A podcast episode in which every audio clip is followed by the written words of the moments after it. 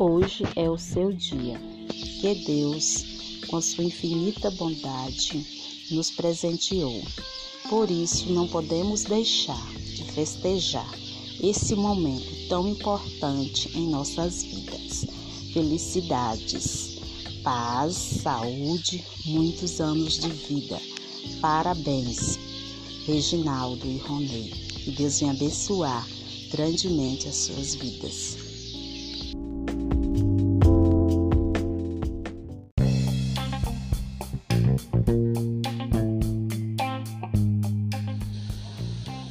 Provérbio 15 e 3 diz assim a palavra de Deus: O que guarda a sua boca conserva a sua alma, mas o que muito abre os seus lábios tem perturbações.